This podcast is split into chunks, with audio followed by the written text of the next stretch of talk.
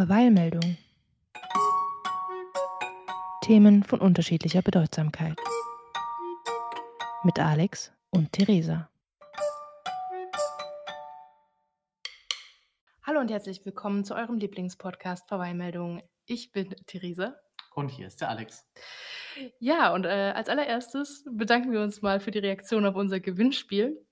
Die waren zwar klein, aber sie waren da. Ehrlich gesagt habe ich überhaupt nicht damit gerechnet, dass sich irgendjemand für unseren Audioschnipsel interessiert. Aber es gibt tatsächlich diese Super-Nerds unter euch, ähm, die nicht genug von unseren Stimmen bekommen können und die sich beteiligt haben und uns ein, ein Feedback geschrieben haben. Das fand ich wirklich sehr, sehr schön. Ja, wir haben mehrere Rückmeldungen bekommen. Ja, Das ist wahr. Plural ist angebracht. okay, sind wir ehrlich, es waren zwei. Aber hey, wir sind ein kleiner Podcast. Zwei, zwei Ein Meldungen. paar Rückmeldungen immerhin. Ein paar. Ein paar Rückmeldungen. Und die möchte ich jetzt auch natürlich besonders ins Zentrum stellen. Und zwar war natürlich dabei unsere liebe Isa, Isa Says, schrieb uns auf Instagram, sehr guter Staffelstart, habe wieder viel gelernt und Alex ist ein guter Ersatz für Franz. Und das ist natürlich schon mal erstmal sehr schön für den Alex zu hören, der sich Ja. natürlich sehr fürchtet, dem Ganzen nicht gerecht zu werden, aber anscheinend doch. Und den zweiten Kommentar haben wir auf YouTube bekommen vom Leseschäfchen aka Nora. Und die schrieb uns, ein sehr schöner Podcast. Dank einer lieben Kollegin bin ich auf euch aufmerksam geworden. Es waren wieder tolle Themen, die zum Nachdenken anregen. Besonders das Experiment mit den Keksen hat starken Eindruck hinterlassen. Obwohl ich das mit den Zitaten auch sehr lustig fand. Ja, das hat uns die Nora geschrieben. Vielen lieben Dank, ihr zwei. Und äh, auch wenn es nur zwei Leute waren, machen wir hier eine ordentliche Auslosung. Ich werde das Ganze auch filmen für Instagram, damit ihr seht, dass wir hier keine Shenanigans abziehen. Ich habe hier zwei Zettel vorbereitet mit euren Namen drauf. Und der Alex hat dann die Ehre, hier die Zettelchen auszulosen. Wer wird es sein? Es ist so spannend. Oh mein Gott, er hat einen losgezogen. Und es ist, und es ist Isa Says. Herzlichen Glückwunsch, du kriegst noch mehr Audio-Content von uns. Vielen Dank für deinen Kommentar. Zusätzlich möchte ich gerne erwähnen unseren lieben Freund Josef, der sich zwar nicht am Gewinnspiel beteiligt hat, uns aber eine wunderbare WhatsApp geschrieben hat. Und zwar noch zu dem Verweilkalender. Leider habe ich das ähm, erst sehr spät bekommen. Also wir hatten schon die andere Folge aufgezeichnet, bevor diese WhatsApp eingetroffen ist. Und er schrieb, soeben habe ich die letzte Folge des Verweil-Adventskalenders gehört. Alex macht sich super. Das Format hat jetzt noch mehr Tiefgang. Und dieses Kartenspiel sollten wir unbedingt mal spielen. Ich habe jetzt voll Lust bekommen.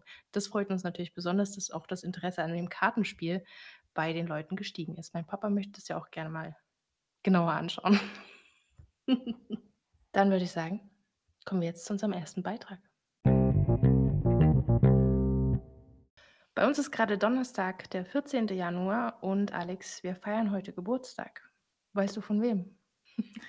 Nachdem ich dein Thema kenne, könnte ich es schon erraten, ja. Ja? Die Plattform Wikipedia ist 20 Jahre alt geworden. 20 Jahre. Wie alt warst du, als Wikipedia gegründet wurde? Äh, lass mich mal gerade rechnen. 13. Oh, so süß. Huh. Hattest du da schon viel mit Wikipedia am Hut? Oder bist du noch Roller fahren gegangen? Nee, nicht so. Ich kann mich ganz schwach erinnern, wie Wikipedia langsam so ein Ding wurde, ja, wie der mal langsam Zugriff drauf hatte. Es hatte ja auch damals noch nicht jeder einen Computer mit Internetverbindung. Und so langsam kam das ins Rollen und da war das natürlich erstmal so eine verpönte Geschichte. Erstmal so, ja, Wikipedia ist keine gute Quelle und als Genau. Quellenangabe durfte man das nicht verwenden. Nee, also in der Das- Schule war das dann äh, sehr schnell. Ja, das wurde dann quasi verboten. Genau. Es hat trotzdem jeder sein Referat von Wikipedia runtergezogen. Und dann die Quellen, die in Wikipedia angegeben waren, unter sein Referat geschrieben. Ganz genau. So lief das damals ab. Mittlerweile ist es, glaube ich, das zuverlässigste Lexikon, das wir haben. Also alle anderen großen Enzyklopädien haben mittlerweile zumindest in Buchform den Druck da eingestellt. Ähm, und wenn man was wissen möchte, geht man zu Wikipedia. Ja, das ist crowdsourced knowledge. Ja, ähm, von dem Geburtstag habe ich heute in der Süddeutschen Zeitung erfahren und äh, da auch ein sehr schönes Zitat entnommen. Und zwar schreibt die SZ, äh, dass die Wikipedia das gallische Dorf in Digitalien sei. Kannst du dir vorstellen, warum? Ähm, weil sie keine Werbung schalten. Ja, also weil sie generell sich äh, als so eine große Plattform im Internet ähm, noch der Kommerzialisierung widersetzen. Ja. Schalten keine Werbung, es ist alles spendenbasiert, soweit ich weiß. Deshalb kommt ja auch immer dieser fette Banner, den wir alle immer dann wegklicken, so einmal, zweimal im Jahr, wo um Spenden gebeten wird. Und das ist 'ne 'ne Besonderheit, wenn man überlegt, alle anderen Start-ups von damals, äh, Facebook, StudiVZ et cetera pp., die sind alle dann irgendwann verkauft worden oder eben mit Werbung versehen worden. YouTube ist ja jetzt, äh, quasi der Heimathafen von Werbung geworden. Ja, also YouTube ist schon, ähm ist schon heftig jetzt mit Werbung. Der Gründer Jimmy Wales hat dazu gesagt: „Wikipedia entstand in einer Ära, als viele, ich eingeschlossen, das Gefühl hatten, die meisten Menschen seien grundsätzlich gut und Communities können Erstaunliches schaffen, wenn man ihnen die Gelegenheit dazu gibt.“ Ich kann mich erinnern, dass das in den 90ern in diesem ganzen Internet-Hype tatsächlich so die Annahme war, dass das Ja. jetzt ein ein edles, gutes, schönes Medium sein würde, in dem sich die Menschen verbinden und den Weltfrieden beginnen. Ja. Ja, ich glaube, es gibt schon noch Ecken des Internets, wo das auch heute noch so der Grundtenor ist. Aber man muss schon danach suchen. Ja. Also, der ähm, die großen Social-Media-Plattformen vor allem haben sich doch sehr ins Negative gewandelt. Also, grade jetzt, äh, auch im Hinblick auf die Radikalisierung, Trump, äh, die Wahlen und so weiter. F Facebook zum Beispiel man möchte nicht mehr wirklich auf Facebook sein. Ne, also ich, ähm auf auf meiner To-do-Liste steht für die nächsten Wochen, Facebook zu löschen. Ich, äh, bin grade dabei, äh, ganz akribisch alles zu trennen, was damit irgendwie verknüpft ist, damit ich, äh, ne? Ja, es ist ziemlich schwierig, weil man schon sehr viele Dinge mit Facebook verlinkt hat, als es noch zu diesen schönen, guten Dingen im Internet gehört hat. Genau, genau. Und auch so Sachen wie, dass man sich ursprünglich bei Spotify nur mit dem Facebook-Account registrieren konnte. Genau. Ja, es ist, Ja, viele schwierig. solche Sachen. Nun gut, aber Wikipedia steht dem immer noch entgegen als dieses große Wissensforum, auch mit diesem Auftrag, Wissen zu verbreiten. Und der Witz an Wikipedia ist ja eigentlich, dass jeder was reinschreiben kann. Mittlerweile ist es aber gar nicht mehr so einfach. Also, natürlich gilt immer noch diese Prämisse, jeder kann was dazu tun, aber es gibt für verschiedene Artikel, vor allem für die bestehenden, eben sogenannte Paten, die sich darum kümmern, dass da wirklich nur Faktenwissen reinkommt und dass immer die Quellen auch sehr gut belegt sind. Kritisiert wird natürlich, dass diese Autoren, die das schreiben, auch einen großen Einfluss haben. Ja, also klar, wenn du 'nen Wikipedia-Artikel verfasst, äh, den dann sehr viele Menschen lesen, das ist, auch wenn sie versuchen, sehr nüchtern, äh, zu schreiben, doch sehr meinungsbildend, das Ganze. Aber auch hier wieder 'n schönes Zitat von der Süddeutschen: „Ihr eigener Narzissmus wird anders als in sozialen Netzwerken nicht direkt gefüttert.“ Das fand ich auch sehr interessant. Auf Wikipedia, wenn man da 'n Artikel schreibt, ähm, dann erhält man nicht so 'n so 'n Feedback. Man kriegt kein Like von den Leuten. Man wird nicht zum Influencer auf Wikipedia. Das heißt, es ist 'n ist 'ne andere Art von Antrieb, andere Art von Motivation, die die Leute dazu treibt, da Artikel zu verfassen. Und tatsächlich ist es so, dass beispielsweise die Hälfte aller Medizinbeiträge von Ärzten stammen und 85 % der Beiträge überhaupt von Leuten mit Universitätsabschluss. Also, es ist schon eher die akademische Elite, sagen wir mal so, die sich um diese Artikel kümmert. Ich glaube auch, damit du das so richtig ernsthaft machst, ist natürlich irgendwie auch v 'ne Voraussetzung, dass du so der Typ dafür bist, diese wissenschaftliche Arbeit überhaupt zu machen, ja? Und das Richtig, liegt ja ja. jetzt wirklich nicht jedem. Also Mir liegt sie zum Beispiel überhaupt nicht. Ich würde zum 'n Beispiel auch nicht, Wikipedia-Artikel genau. niemals anfassen. Mit der Zange nicht. Würde ich mich das nicht trauen, da irgendwas reinzuschreiben. Mein großes Problem mit Wikipedia ist so ich habe 2 Probleme mit Wikipedia. Das 1. ist, ich finde die Texte so extrem langweilig. Ich habe schon öfter mal versucht, äh, Wikipedia so als Weiterbildungsmedium zu benutzen und mir zu sagen: „Hey, lies dir jeden Tag einen neuen Wikipedia-Eintrag“ oder so. Und du kommst nicht weit, weil die halt echt tröge sind. Also, es ist nicht interessant geschrieben, also, nicht interessant genug für mich zumindest. Ja, es ist wirklich nur Ja. ein Nachschlagewerk. Es hat keinen pädagogischen Aufbau oder so. Und, äh, dass es immer noch so hirnrissige SchülerInnen gibt, die der Meinung sind, sie könnten sich Wikipedia-Artikel rauskopieren und darauf ihr Referat basieren. Im Sinne von: „Ich lese einfach den Wikipedia-Artikel vor.“ Und das merkt man eben daran, dass diese Langweiligkeit auch in dieses Referat reinsickert, dass das dann auch nur noch voll ist mit Namen und Daten und überhaupt keinen interessanten Schwerpunkt mehr hat. Ja, Da merkt man dann, plötzlich können die Schüler 'n Nominalstil. Ja. 'Nen Wikipedia-Artikel kann man nicht elegant vortragen. Ja, äh, aber tatsächlich, die Leute, die es schreiben, geben zum größten Teil an als ihre Motivation, dass es Spaß macht. Also, es es gibt Menschen, ich will sie nicht kennenlernen. Ich will sie nicht auf meiner Party haben, aber ich bin ihnen sehr dankbar dafür, dass sie's machen. Was mich an Wikipedia so fasziniert, ist, wie sehr viele Menschen mit individuell Teilwissen gemeinsam so 'ne Datenbank schaffen, die sehr umfangreiches Wissen Mhm. abbildet.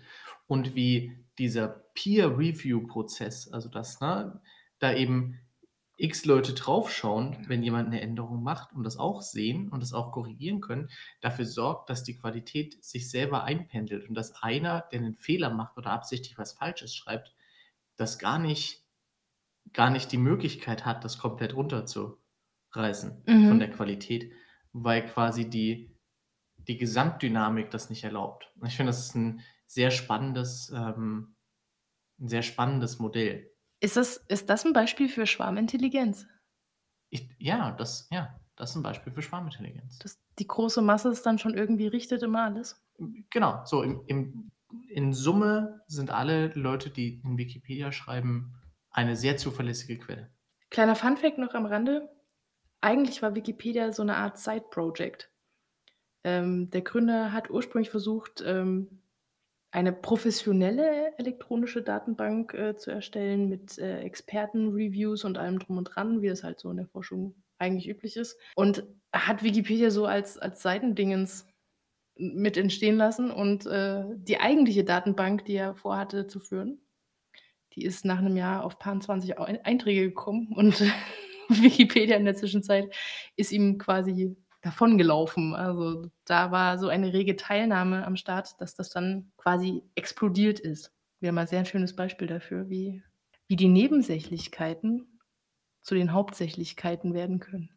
Ich denke, das, äh, reicht zu diesem Thema und, ähm, du darfst dich jetzt freuen auf ein themenbezogenes Halbzeitspiel. Oh, oh.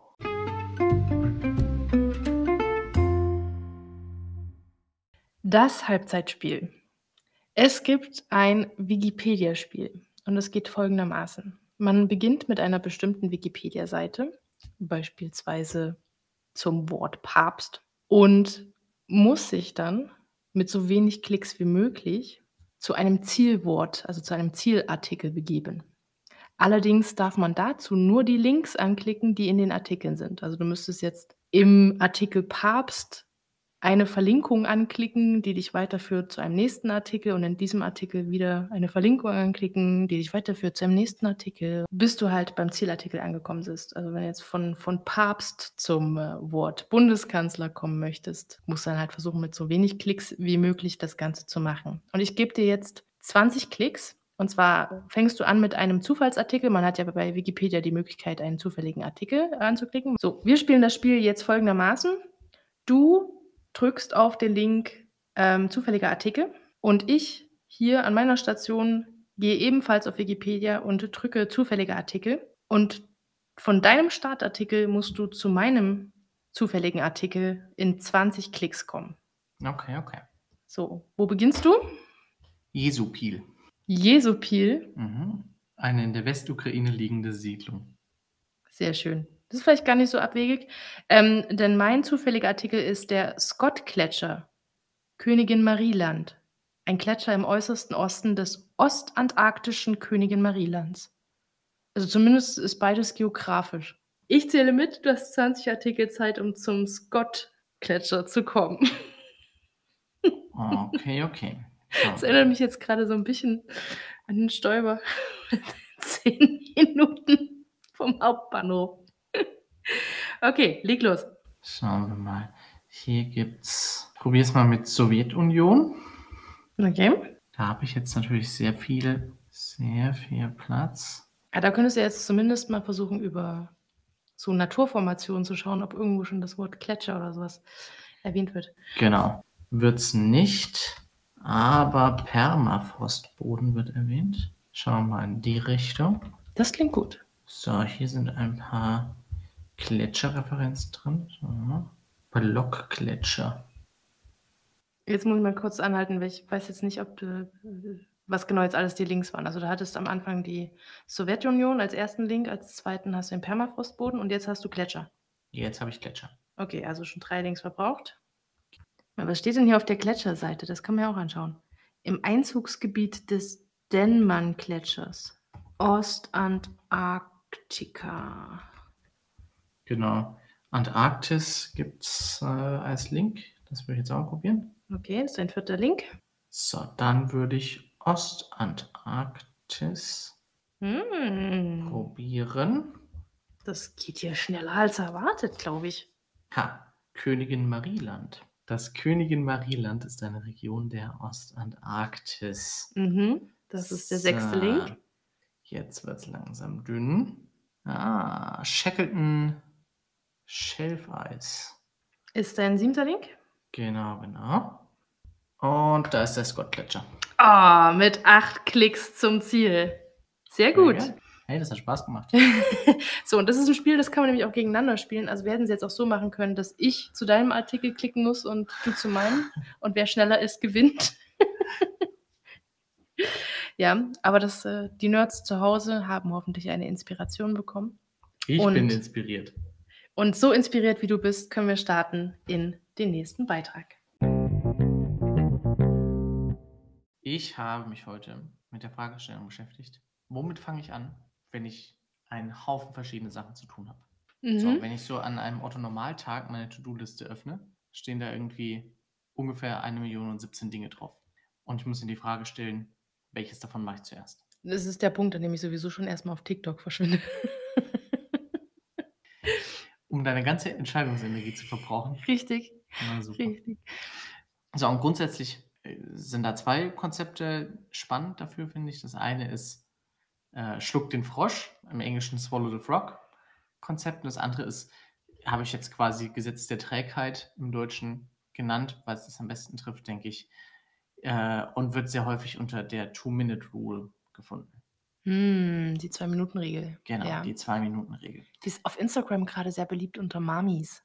Ach, Ja, so in, in Mami-Instagram-Influencer-Kanälen ist jetzt die ganze Zeit immer diese Ja, Zwei-Minuten-Regel am Start. Die, die gibt es in zwei Ausprägungen. Kann mit der mal anfangen. Also Gesetz der Trägheit habe ich es genannt, weil Trägheit heißt, dass die Bewegungsrichtung und Geschwindigkeit gleich bleiben, wenn keine äußeren Einflüsse einwirken.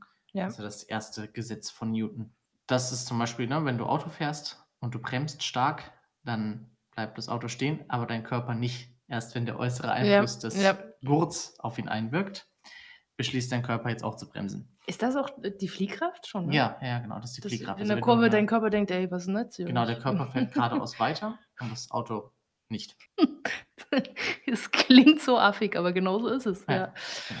So, dazu gibt es ein äh, Zitat von James Clear. James Clear ist ein, ein ganz spannender Mensch, der das Buch Atomic Habits geschrieben hat. Was, ähm, Atomic Habits, wie kann man das übersetzen? Ähm, atomare Gewohnheiten klingt irgendwie nicht so gut. ja, sinngemäß, ja. Also, das ist ein Buch, was sich damit befasst, wie man sich Gewohnheiten aneignet. Also gute Gewohnheiten aneignen und schlechte Gewohnheiten loslässt. Sinngemäß übersetztes Zitat. Dinge, die in Bewegung sind, bleiben in Bewegung. Finde einen Weg, mit nur zwei Minuten Aufwand anzufangen. Nach dem Motto, wenn du erstmal reingekommen bist, dann fließt es, dann geht es weiter. Genau, wenn du erstmal reingekommen bist, dann bist du drin. Der große Tipp gegen Schreibblockade ist ja immer, fang einfach an. Genau das. Da gibt es also auch eine, eine schöne Verbindung zu dem, was ich in der letzten Folge erzählt habe, zum Thema Entscheidungsenergie. Also die Entscheidung für eine einfache Aufgabe, also mit was ganz Einfachem anzufangen, verbraucht ganz wenig Energie, weil die Hürde, mit was Einfachem anzufangen, ist halt sehr niedrig. Und es ist dann ab einem gewissen Zeitpunkt weniger energieaufwendig dran zu bleiben, als die Entscheidung zu treffen, aufzuhören und die Entscheidung zu treffen, die Konsequenzen dafür in Kauf zu nehmen. Deshalb ist im Prinzip das Konzept, dass man fängt mit kleinen, einfachen Dingen an, vielleicht Dingen, die auch Spaß machen, Ja. um einfach Schwung aufzubauen. Das ist der, der eine Aspekt von dieser Zwei-Minuten-Regel im Kontext, äh, welchen Task mache ich zuerst auf meine To-Do-Liste. Den gibt es aber auch im Kontext, äh, wie baue ich eben eine Gewohnheit auf. Weil wenn zum Beispiel ich mir vornehme, jeden Abend zehn Seiten im Buch zu lesen, dann ist es sinnvoll, wenn ich ganz klein anfange und sage, ich nehme mir vor, jeden Abend eine Seite zu lesen. Weil mich durchzuringen, dass ich mich jetzt hinsetze und eine Seite lese, das schaffe ich sehr viel eher, als nach einem anstrengenden Tag mich hinzusetzen und zu sagen, ich lese jetzt eine halbe Stunde. Das ist dann auch dieses Prinzip von keine Nullen, no Zeros. Ja, genau, genau. Und wenn ich dann die, die eine Seite gelesen habe, dann bin ich schon so drin, dass die Wahrscheinlichkeit, dass ich dranbleibe, ziemlich hoch ist. Ja. Das andere Konzept, Schluck den Frosch, ist im Prinzip das Gegenteil. Das sagt, fang mit dem schwierigsten Thema, auf das du am wenigsten Lust hast, an. Dazu habe ich auch ein Zitat rausgesucht, diesmal von Mark Twain. Auch hier sinngemäß übersetzt. Wenn du weißt, dass du einen Frosch zu schlucken hast, tu es morgens als erstes. Wenn du zwei Frösche zu schlucken hast, fang mit dem größeren an. also bedeutet die schwierigste Aufgabe zuerst machen. Genau.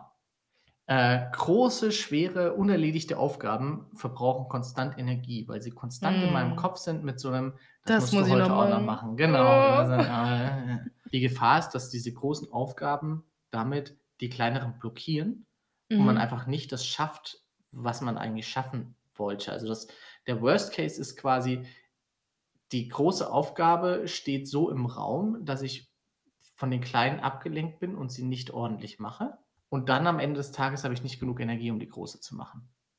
Aber gibt es nicht auch den etwas anderen Effekt, dass die große Aufgabe, die man nicht machen möchte, zu einer Überproduktivität in den kleinen Aufgaben sucht, äh, sorgt? Ja, so dieser Ablenkungseffekt, ja. Dass Doch du zum auch, Beispiel ja. ähm, den Haushalt nie sauberer hast, als wenn eine Prüfung bevorsteht, für die du eigentlich lernen müsstest, beispielsweise. Ja. Dass die Leute dann notorisch aufräumen. Aber das ist wahrscheinlich nicht, nicht wirklich im selben Kontext zu sehen, weil das Aufräumen vielleicht auch nicht unbedingt die Aufgabe wäre, die dran wäre, sondern es ist so eine typische Ablenkungsaufgabe. Ja. Also genau, das Aufräumen steht ja dann in dem Sinn eigentlich gar nicht auf deiner Liste für den Tag. Genau, sondern, sondern du suchst dir Dinge von außen, um dich abzulenken. Genau. So, also wie gesagt, Worst Case ist, es wird im Prinzip nichts erledigt. Ja? Mhm. Und die große Aufgabe auch nicht, weil dann dafür die Energie nicht mehr reicht. Und dann wandert die auch noch in den nächsten Tag und wird noch unangenehmer, weil sie dann noch dringender wird. So, das, also, wachsende ne? Frösche. Wachsende Frösche, genau so ist es. So. Auch da äh, zur letzten Folge den Bogen zurück. Die vielen Entscheidungen, das Thema jetzt nicht anzugehen. Also jedes Mal, wenn ich was erledigt habe, schaue ich auf die Liste und sage, was ist das nächste, was ich mache? Oh, nicht das. Verbrauchen einfach wieder mhm, ja. Energie. Und da kommt jetzt noch der nächste Punkt dazu. Ich weiß ja, dass die Aufgabe wichtig ist. Das heißt, ich habe noch zusätzlich diese kognitive Dissonanz, dass ich mich jedes Mal entscheide, etwas, von dem ich weiß, dass es wichtig ist und dass es nur schlimmer wird, nicht zu machen. Das heißt, der Energieverbrauch wird mit jeder Entscheidung, es nicht zu machen, immer größer. Oh Gott, leider ja. Das sind ja dann nicht die Aufgaben, die man aussitzen kann und dann verschwinden sie irgendwie. Genau. Sondern das bleibt ewig und drei Tage auf der To-Do-List stehen. Genau, genau. Und wird immer dringlicher. In dem, in dem Kontext Entscheidungsenergie ist dann eben zu sagen, es gibt quasi eine Entscheidung, eine Standardentscheidung. Wenn ich auf die Liste schaue, muss ich nicht nachdenken, sondern ich nehme die schwierigste Aufgabe und mache die zuerst. Ohne eine Entscheidung zu treffen. Das steht schon vorher fest. Ich schaue auf die Liste und mache die schwierigste.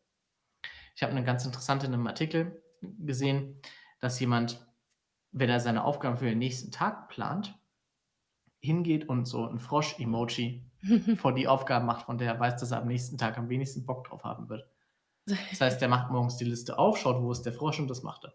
Aber besteht da nicht auch die Gefahr, ähm, schon von der ersten Aufgabe dann so frustriert zu werden, dass sowohl diese Aufgabe nicht erledigt wird, als auch die anderen nicht? Also man hat ja zum Beispiel im Kontext, äh, in meinem Berufsfeld, äh, wenn jetzt zum Beispiel ein Test oder eine Prüfung geschrieben wird, heißt es ja immer, mach die einfachen Aufgaben zuerst, die schnellen, weil du sonst auf die, wo du sagst, oh Gott, ich glaube, das kann ich nicht, zu viel Zeit äh, verwendest oder, ähm, oder eben schon so frustriert bist, dass auch die anderen fehlerhaft werden, weil du schon so in dem Mindset bist, oh mein Gott, ich kann es nicht.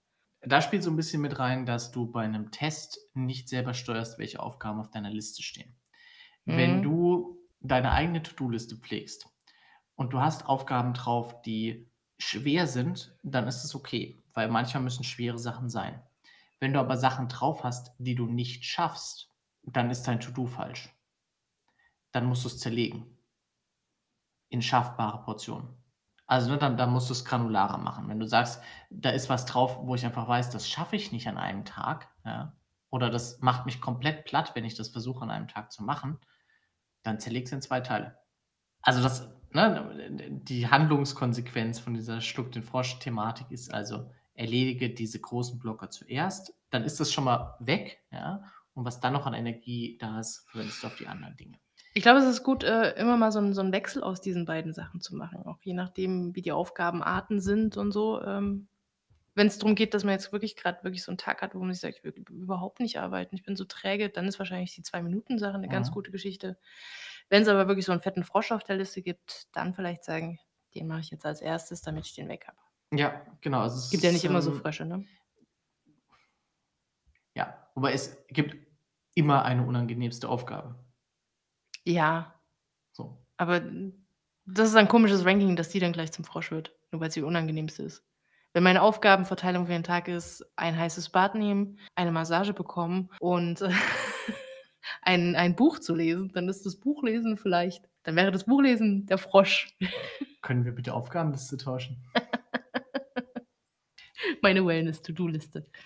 Die ist stressig, ich sage es dir. Also, das ist natürlich jetzt 'n spannender Punkt. Das das Abwechseln nach Situationen zwischen diesen 2, ja, 180 Grad unterschiedlichen Strategien Ja. ist sicherlich sinnvoll.